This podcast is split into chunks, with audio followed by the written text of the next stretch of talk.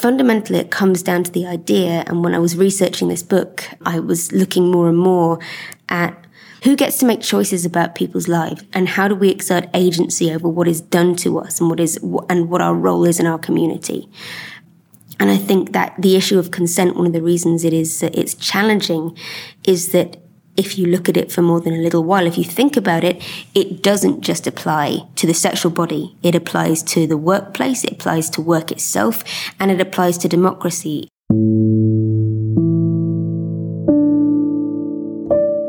Laurie Penny fragt, wer bestimmt über das Leben der Menschen? Es geht um Einvernehmlichkeit, nicht nur in Bezug auf Sex, sondern auch in Bezug auf Arbeit und unsere Demokratie.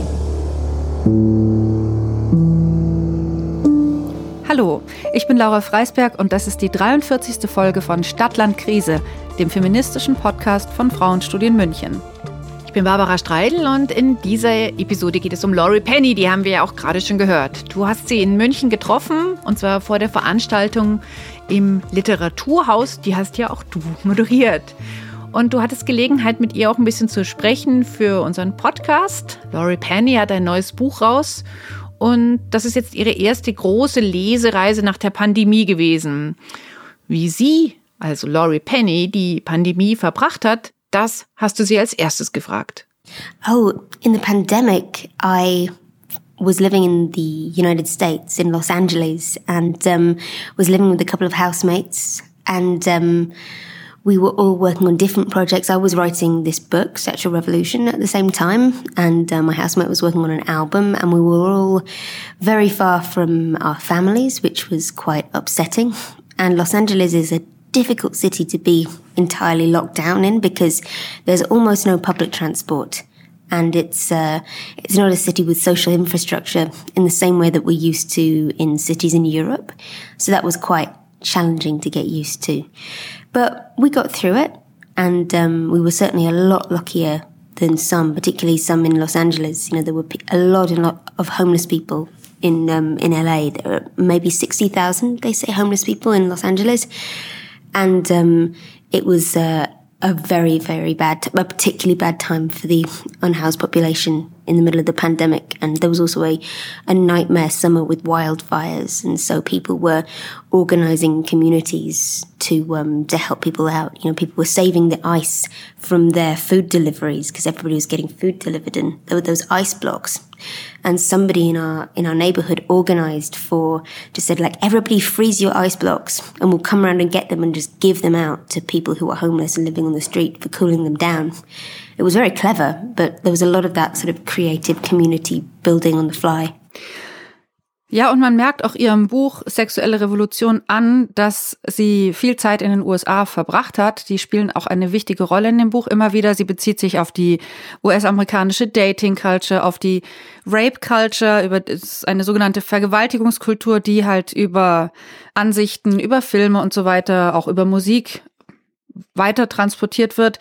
Es geht auch um politische Rückschritte. Aber was auch spannend ist, wenn man sich fragt, äh, was macht Laurie Penny bitte in LA? Sie hat unter anderem als Drehbuchautorin gearbeitet. Vielleicht kennst du ja eine von den Serien. The Nevers, The Haunting of Bly Manor und Carnival Row. Oh no, da kenne ich leider keine einzige, obwohl ich sehr viel Zeit mit Serien verbringe. Aber never say never. Genau. Kommt noch. Ich weiß auch nicht, welcher Streaming-Anbieter, aber ich will ja auch keine Werbung machen. Genau. Das äh, ist ein, ein weiteres Steckenpferd von ihr. Außerdem ist noch was Schönes passiert in der Zeit. Sie hat nämlich geheiratet. Oh yes, I did get married. Um, in the middle of the pandemic, I uh, I met uh, somebody on the internet who I'd known before. I was on book tour in Australia, and we reconnected. And um, yeah, towards the end of the pandemic, he came out to visit me in LA. And about three months later, we got married, which was obviously very fast. Well, I wouldn't have been allowed into Australia unless we'd done that. Actually, next week uh, I'm going out to see him again, which is great. And we're hoping at some point to live in the same country, but now we're about half and half because mm-hmm. we both have jobs all over the world. Next time I'm in Germany, I'm hoping to bring him. So it's quite exciting. Laurie Penny ist verheiratet. Es ging zwar vor allem um ein Visum, damit sie ihren jetzigen Ehemann in Australien besuchen kann, aber sie ist tatsächlich verheiratet. Und sie hat ja gerade My Husband gesagt, wenn ich das recht im Kopf habe. Und das finde ich Also ich finde es natürlich sehr toll, freue mich, ähm, aber ich habe es nicht so kommen sehen. Also Laurie Penny ist ja doch die Ikone des queeren Feminismus. Und dass die dann mal jemanden als My Husband bezeichnet, finde ich eine schöne Überraschung. Ja, ich weiß aber nicht, ob sie sich selber wiederum als Wife bezeichnet, also als Ehefrau. Sie möchte, dass man im Englischen für sie die Pronomen them, they verwendet, weil sie sagt, sie ist sozusagen nicht binär. Sie identifiziert sich nicht nur mit dem Frausein. Und das heißt, also wenn man das, wenn man jetzt Englisch im Englischen über sie sprechen würde, wenn ihr Ehemann jetzt sagen würde, dass Laurie einen Spaziergang macht, sagt er, They are out for a walk, nicht she's out for a walk. Also ich, ich kenne diese Debatte natürlich auch, aber ich tue mir da schon auch schwer, weil they're out for a walk könnte ja auch sein Laurie Penny und der Hund oder Laurie Penny und eine gute Freundin von Laurie Penny oder Laurie Penny und die Yoga-Truppe sind ausgegangen. Ich bin immer so ein Fan ich glaube, da bin ich auch sehr deutsch geprägt, davon sehr präzise etwas über die Sprache auszudrücken. Und das lässt jetzt sehr, sehr viel Spielraum. Und das ist ja, glaube ich, auch ein bisschen gewünscht. Ich weiß nicht, ob es Verständnisspielraum äh, so gewünscht ist oder ob dieses them, they einfach noch eine Krücke ist, um eben was zu haben, um aus dieser Binarität entweder männlich oder weiblich rauszukommen. Im Deutschen wird ja auch überlegt, da kannst du ja nicht das Plural sie einfach äquivalent verwenden. Ich habe in der Missy neulich einen Vorschlag gelesen, dem als Beispiel. Ah, das habe ich auch gelesen. Hm, Deren auch gelesen. und so weiter. Also, hey, wer weiß, wie wir in fünf Jahren mhm. darüber reden? Ja, also absolut. Das, man sieht genau, hier entsteht etwas, hier sind wir am, am, am lebenden Herzen unserer Sprache und das ist sehr wichtig und sehr richtig, dass wir diese Debatte führen. Und natürlich wird es ganz viele Vorschläge geben, wo man sich dann hinterher denkt, so, mh, hm, ja, nee, oder dann doch. Also, und das, das drüber stolpern ist auch gut, dass wir drüber stolpern, weil wenn wir drüber stolpern, dann zeigt es, hey, hier ist etwas, über das wir nachdenken müssen. Ja. Laurie Penny ist aber zum Glück auch jetzt nicht super dogmatisch, sondern eher sehr tolerant, ähm, vor allem der deutschen Sprache gegenüber. Also sie, sie ist quasi auch in Absprache mit ihrem Verlag, mit ihrem deutschen Verlag, damit einverstanden, dass halt im Klappentext sie gesagt wird oder Autorin, sogar ohne Sternchen. Und ich durfte auch bei der Lesung zum Beispiel, als ich übersetzt habe, ein weibliches Pronomen für sie verwenden. Aber ja, zum Beispiel auf ihrem Twitter-Account steht they, them. Ja, jetzt haben wir schon ganz viel von Laura Penny gehört. Ich habe noch ein paar Fakten. Sie ist 33, im September wird sie 34, also Jahrgang 1986. Sie ist bekannt geworden als Kolumnistin für den englischen Guardian und das Time Magazine. Ja, und in Deutschland vor allem für die queer-feministischen Bücher, die sind alle im Nautilus Verlag erschienen. Ja, und sie war ja erst Anfang 20, als sie ja international bekannt geworden ist. Das muss man sich auch immer wieder mal in, ins Gedächtnis rufen. Ihr erstes Buch war Fleischmarkt. Da schreibt sie über Kapitalismus und weibliche Körper und unter anderem auch über ihre eigene Magersuchterkrankung. Dann kamen Bücher wie Unsagbare Dinge und Bitch Doctrine.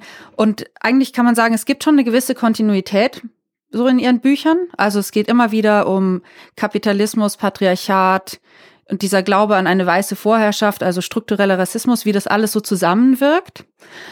Und ja, das Neue quasi an ihrem neuen Buch da ruft sie eine sexuelle Revolution aus, was in dem Fall aber bedeutet, dass sie aufzeigt, wie, wie Machtstrukturen vor allem in heterosexuellen Beziehungen sich eigentlich auch auf unsere politischen und wirtschaftlichen Machtverhältnisse übertragen lassen. Und der Untertitel, der ist äh, denkbar weit weg von Sex entfernt. Der ist rechter Backlash und feministische Zukunft. Und ich wollte von ihr wissen bei unserem Gespräch, wo sie dann in den letzten Jahren diesen rechten Backlash, diesen Rückschlag, diesen Rückschritt beobachten konnte. There has been a big, big conservative backlash against the gains that women and queer people have made in social and economic and family life and reproductive life over the last, it's been growing particularly fast over the last 10 years.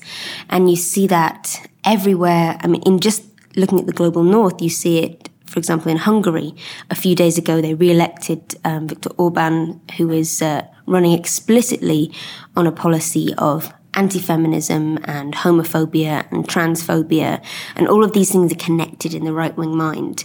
But there is also there is an enormous backlash around the world to more recent feminist and anti-racist and gay rights and trans rights movements which is being enacted at a policy level. I mean as we speak this was book was obviously written in 2020 2021 but since it's come out, you're seeing right now in the UK and the US, there are new laws against teaching kids in schools about LGBT rights and uh, and and gay lives and trans lives, and um, there are all kinds of new laws being enacted against that and on the books in different American states, in the UK, in different places in Europe, as well as laws against abortion rights.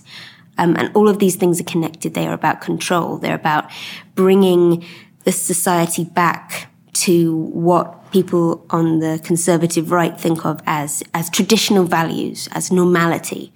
That's the nature of the backlash. And that's the nature of the sexual revolution that the backlash is against. It's very simple. Laurie Penny hat das Buch ja während der Pandemie geschrieben und erschienen ist das dieses Jahr im März und da steht natürlich noch nichts drin zu dem Krieg in der Ukraine, aber sie erwähnt den russischen Präsidenten Wladimir Putin immer wieder, zum Beispiel in Zusammenhang mit Staaten, die häusliche Gewalt wieder legalisiert haben, wie Brasilien und die Türkei, oder als klassisches Beispiel für so eine neomaskulistische Führungsfigur. Und ich habe sie auch gefragt, hätte sie denn das Buch anders geschrieben mit dem Wissen um den Ukraine-Krieg? Und das hat sie gleich mal verneint. I am honestly surprised at how surprised people seem to be. I don't know what people expected. I mean, if you read many Ukrainian writers and, and thinkers over the past, you know, since 2014, they could have told you this was coming, and they did say that this was coming. And um, one of the things that the writer Masha Gessen says, and, and said in, she's living in America, and said, uh, at the time that Trump was elected, Masha Gessen is a Russian writer originally, and she says, when the oligarch tells you who he is, believe him. Mm-hmm. Putin is acting and behaving exactly as he said he would behave. And there seems to be huge panic around the world that he's done exactly what he told us he would do. And you saw the same thing in America during the during the Trump presidency. Um, you know, for months, people on the far right and you know neoconservatives were saying we we are going to take back the White House. We're going to you know we won't let um, Joe Biden become the president. Everybody acted incredibly shocked when there was that insurrection on January the sixth, which was a very scary time to be living in the United States. I must say. It's uh, and I know a lot of people feel that their understanding of the country they live in is uh, has been shaken forever. But I I think the reason this stuff is still surprising to people is because in some ways, historically, we are used to strong men figures. We're used to the idea that this kind of behavior is normal. And we associate these, these, uh, you know, extreme patriarchal oligarchs with a sense of normality. You know, we feel sort of safe around them. And uh, well, we, I say a lot of people do. You know, conservative mums and dads might feel safe with in the United States. Certainly, a lot of um, white middle class conservatives felt safer with Trump in power than they did with Barack Obama in power, um, and that was a feeling, not necessarily based on facts. There is a surprise and shock when the aims of people like that turn out not to have the best interests of the majority of the people they control at heart and when they turn out to be exactly as violent and unpredictable as they really always seem like they could be. You cannot justify it. And, you know, world leaders have been, have been trying to work with Putin and normalizing his behavior for decades now. Think that's one of the things that's disturbed people so much. Laurie Penny zitiert hier Mascha Gessen, die, die ja in den USA lebt, aber russischstämmig ist und die eben bei der Trump-Wahl gesagt hat, Wenn der Oligarch dir sagt, wer er ist, dann glaube ihm. Also ähm, nicht denken, es wird schon nicht so schlimm werden, sondern wenn er sein Gesicht zeigt, dann glaub ihm das. Und für Laurie Penny ist es eher erstaunlich, dass die Leute so überrascht sind, wie verantwortungslos und gewaltbereit äh, die Politik von Präsidenten wie Trump oder Putin dann tatsächlich ist. In dem Ton, den wir gerade gehört haben von Laura Penny, da erwähnt sie auch das, äh, da erwähnt sie auch den Sturm aufs Kapitol.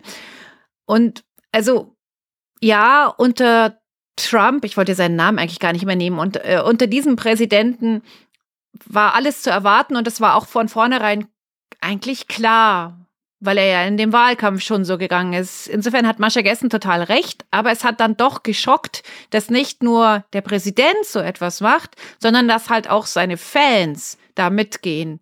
Und das war ja eben beim Sturm aufs Kapitol ja das Schreckliche, dass halt die getreuen Anhängenden das mitgemacht haben und halt alles, was es vorher an so würden wir uns nie verhalten, Regeln und Ideen gegeben haben, damit halt in die Tonne gekloppt haben. Und das hat mich schon sehr fertig gemacht. Ich finde, dass wir bis heute, naja, so lange ist es ja auch noch nicht her, unter dem Impact zu leiden haben. Also jetzt haben wir zwar unter beiden die erste schwarze Verfassungsrichterin in den USA, darüber habe ich mich sehr gefreut. Aber auf der anderen Seite gibt's in manchen US-amerikanischen Bundesstaaten ja so, so krasse Backlashs, zum Beispiel hinsichtlich den Regulierungen bei Abtreibung, dass man so denkt, so die ganze Zeit davor, die ist einfach weg, die hat einfach nie existiert. Und ob man jetzt das hat kommen sehen oder nicht, das weiß ich nicht. Aber ich bin schon immer wieder total schockiert. Also mein Mann ist ja auch Amerikaner. Das heißt, wir haben da dann irgendwie den, die Fassungslosigkeit noch auf so eine andere Art und Weise. Und es gibt ganz viel, was, was mir einfach was ich nicht mehr verstehen kann. Und wo ich auch meine, wenn man mal so eine Grenze überschritten hat, wie zum Beispiel der Sturm ins Kapitol oder der Krieg, der jetzt in der Ukraine äh, begonnen hat, also man kann da nicht mehr zurück. Also die Welt ist dann einfach eine ganz, ganz andere hinterher. Selbst wenn dann alle zur Rechenschaft gezogen werden, was ja beim Sturm aufs Kapitol jetzt, da gibt es ja eine ganz krasse juristische Aufarbeitung von den Beteiligten. Aber das macht es nicht ungeschehen. Ja, aber trotzdem besteht die Furcht, dass dieser orangefarbene Clown nochmal ins Präsidentenamt gewählt wird. Also das finde ich, dann sind die Konsequenzen doch noch zu schwach. Also die USA sind das beste Beispiel für diese, wir redet immer von einer Spaltung der Gesellschaft, aber es ist ja auch so eine Gleichzeitigkeit der Ansichten. Also noch zu, zum Thema Abtreibung noch ein zweites oder noch zwei Beispiele. Listen von Büchern, in denen zum Beispiel Rassismus thematisiert wird, die jetzt von republikanischen Abgeordneten irgendwie auf den Index gestellt werden sollen oder Versuche, dass in, in Schulen nicht mehr über das Leben oder die Rechte von queeren Menschen gesprochen werden darf. Also das ist der reinste, ich finde das Wort so blöd, aber es ist der reinste Kulturkampf. Ja, und was ich da total wichtig finde, ist, dass es sind nicht nur republikanische Abgeordnete, sondern das sind die Leute ja. Und es fällt mir total schwer, damit umzugehen. Jetzt habe ich eine US-amerikanische Verwandtschaft, die republikanisch wählt. Das sind aber trotzdem, es ist meine Familie oder ein Teil meiner Familie. Und du kannst mit ihnen einfach auch nicht mehr darüber sprechen. Ich meine, das wissen jetzt ganz viele andere auch, die ähnliche Erfahrungen haben. Und es ist jetzt auch keine News. Aber die Leute, die finden das ja wirklich richtig. Und du hast es ja schon gerade eben gesagt, dass die Gefahr besteht, dass Trump wieder ins Amt kommt. Die Kohle hat er auf jeden Fall schon mal eingesammelt dafür. Aber er hat halt einfach auch noch die Leute, die ihn gut finden. Die ihn gut finden, trotz all dem. Genau wie es Leute gibt, die das, was Putin macht, gut finden. Jetzt kann man sagen, naja, ihr könnt ja nur das russische Staatsfernsehen sehen und da wird euch ja eine verzerrte Wirklichkeit vorgesetzt und das ist deswegen kein Wunder. Aber es gibt ja auch Leute hier in Deutschland, die andere Medien konsumieren können, die das aber trotzdem immer noch gut finden. Es sind jetzt vielleicht nicht Millionen, die da auf die Straße gehen, auf den pro-russischen Demonstrationen, aber es sind ganz viele, die sagen, das ist richtig, weiter so, wir wollen uns nicht unterbuttern lassen. Und das verstehe ich nicht. Und wir müssen auch gar nicht ja, und wir müssen auch gar nicht so weit weggucken. Beispiel Polen. Die Regierung, die ja durchaus Unterstützung im Volk hat mit ihren krassen Gesetzen. Oder Viktor Orban in Ungarn, der dezidiert homofeindliche und, und rassistische Politik macht, auch antisemitische. Es ist alles gar nicht so weit weg. Und ich habe Laurie Penny auch gefragt, was sie, wie sie denn für sich diese, diese Gleichzeitigkeit im Denken einordnet. Am Beispiel dieses sogenannten Heartbeat-Gesetzes in Texas, das besagt, dass eine Abtreibung strafbar ist, sobald ein Herzschlag im Ultraschall zu entdecken ist. These things are happening at the same time because one is happening in response to the other, is a simple answer. So, all of these terrifying right wing laws and what feels like a turn back towards the past is a public reaction and a political reaction to what is seen as too many gains and too much freedom for the wrong kind of people. But if you're just talking, for example, about abortion laws, you might think that things like the fetal heartbeat bill are relics of an older time, but actually, the technology of reproduction and the sort of the the technology that we now have access to in terms of surveilling and understanding pregnancy is massively further advanced than it was. It's only in the past generation or so that we have had the technology to tell well, firstly, to, to tell um, whether a person is pregnant before before they can physically feel a fetus inside them, and certainly to detect a fetal heartbeat, and to have that as, as something like that as the judge of uh, the determinant of whether a person is pregnant. And so the idea of that kind of state surveillance of the reproductive body and of women's bodies, that is not a relic of the past. That is a totally new thing. That is a new conservative innovation. Das finde ich einen ziemlich spannenden Hinweis von ihr, nämlich dass modernste Technik genutzt wird, um quasi staatlich per Gesetz die Körper von Frauen zu überwachen. Der Herzschlag ist nämlich so mit das allererste, was eine Schwangerschaft anzeigt. Also fünfte, sechste Woche kann man den manchmal schon sehen. Bevor es irgendetwas anderes gibt, gibt es dieses kleine pulsierende etwas. Und viele Frauen haben da ja noch nicht mal realisiert, dass sie schwanger sind.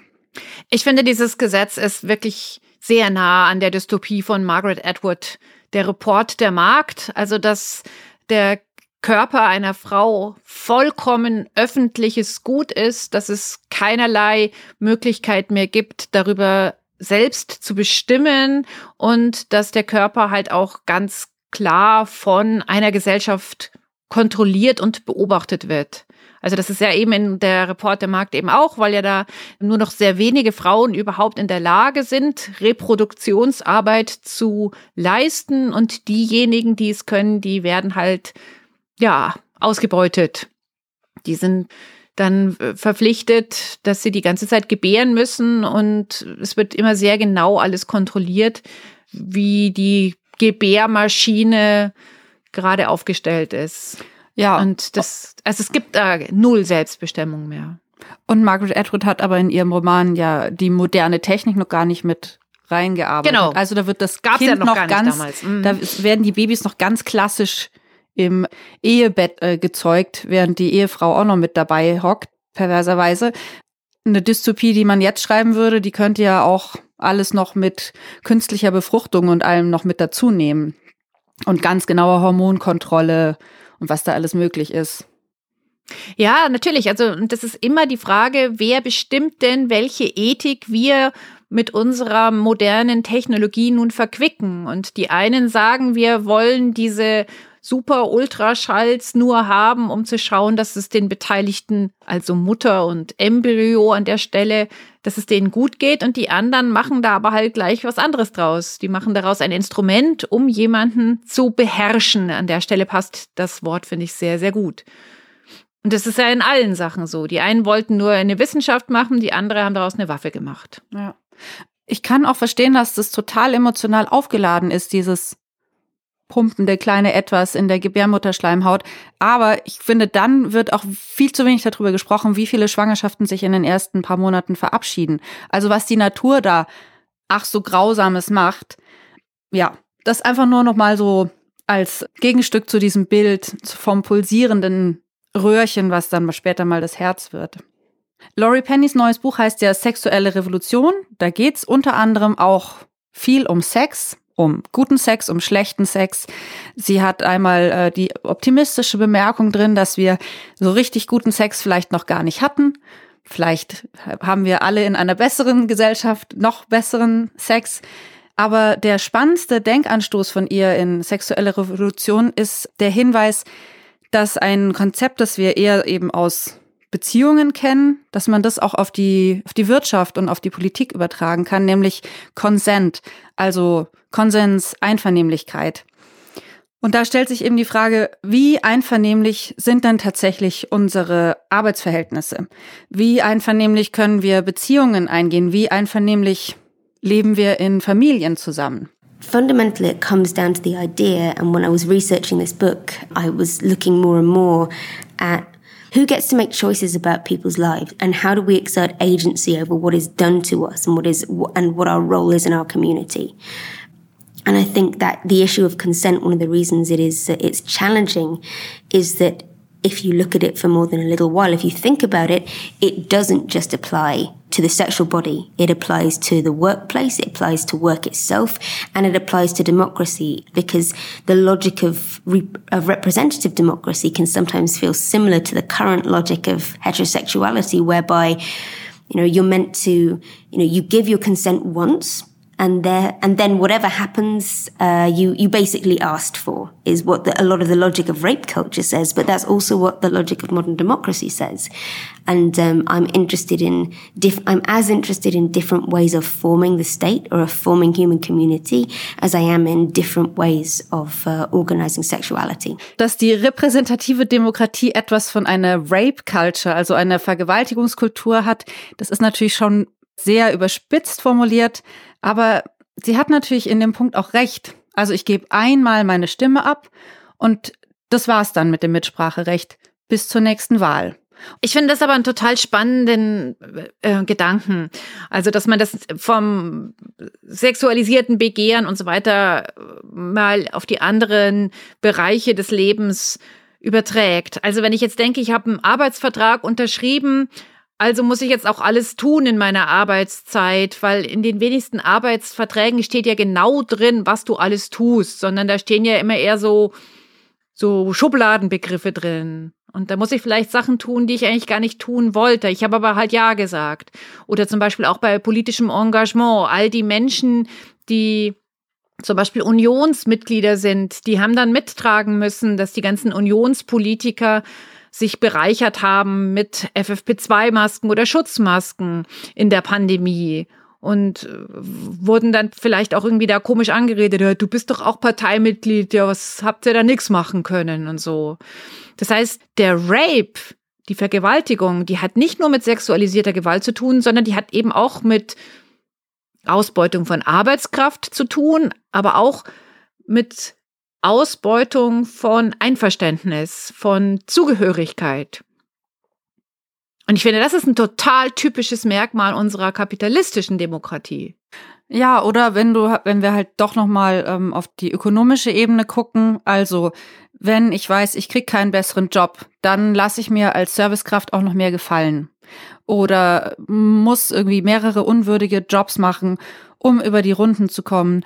Oder wenn ich weiß, ich äh, kann meine Familie alleine nicht ernähren und oder ich habe sowieso keine Chance, wenn ich meinen gewalttätigen Ehemann anzeige. Also wenn, wenn mir gar nicht die Mittel an die Hand gegeben werden, aus so einer Beziehung rauszukommen, dann bin ich da ja nicht mit meinem Einverständnis mehr dabei, sondern äh, dann erleide ich das, weil ich keine Alternative dazu sehe.